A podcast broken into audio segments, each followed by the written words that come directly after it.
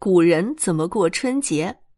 话说我们的春节刚刚过去不久，今天啊，就让我们跟着古人一起过个春节。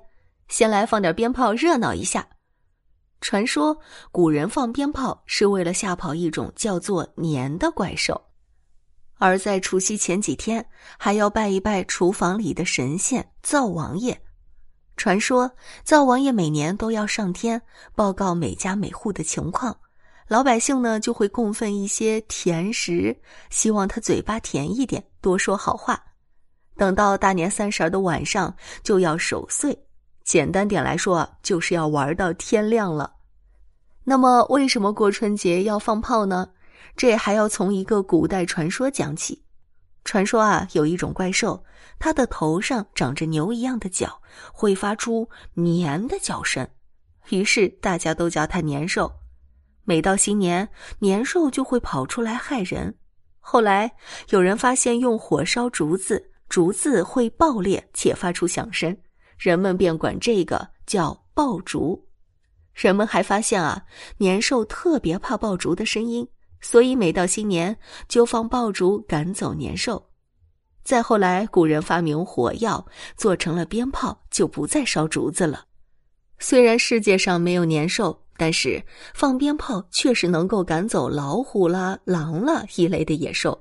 最重要的是，放一串鞭炮，新年才热闹嘛。话说，你有没有发现，今年的春节过得还是很热闹的？很多地方的鞭炮都比以往要多好多呢。另外呢，就是祭灶节这天要做什么呢？春节的前几天，也就是农历腊月的二十三或者二十四。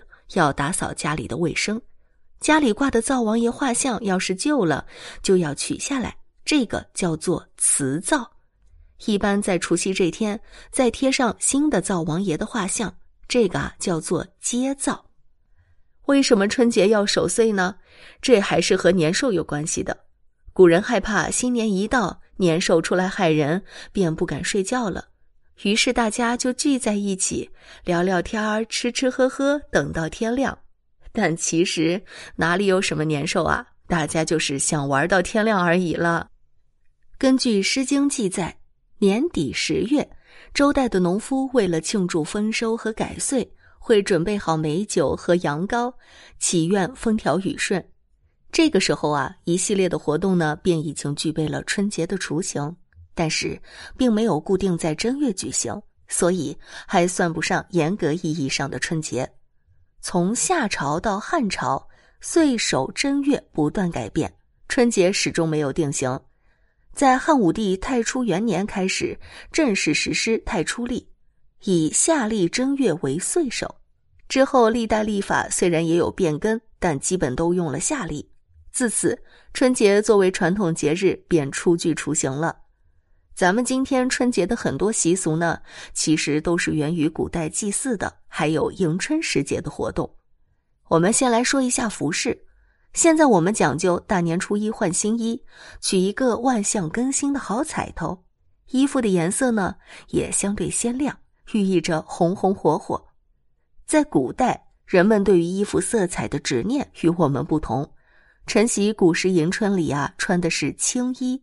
取的是万物生发的春季之色，青绿色，寓意着对新年充满着希望。在吃食上，古代民间在立春的时候常吃新鲜蔬菜来预防疾病，于是便有了咬春的讲究。《本草纲目》中说：“五星菜乃元旦立春，以葱、蒜、韭、料、蒿借新嫩之菜杂合食之。”迎娶新之意，因此春盘又称五星盘，类似于现在的春卷。除此以外，古时迎春还会喝七菜粥，取七种早春新鲜蔬菜做成粥或汤羹，取迎新聚会之意。过的是春节，尝的是美味，品的是文化，练的是修养。在古人风雅的春节风俗里，饮交薄酒，寄予了一种特殊的生命观。一年连两岁，五更分二年。除夕之夜是阖家团圆的时刻，需要达旦不眠为之守岁。苏东坡就写有“儿童强不睡，相守夜欢夜”的诗句，把亲友共同跨年的时刻描绘的无比的真实。从古至今，春节的风俗不断演变，但不变的是阖家团圆、健康圆满。好了，咱们本期的节目就到这里结束了，感谢您的收听，下期节目我们再见。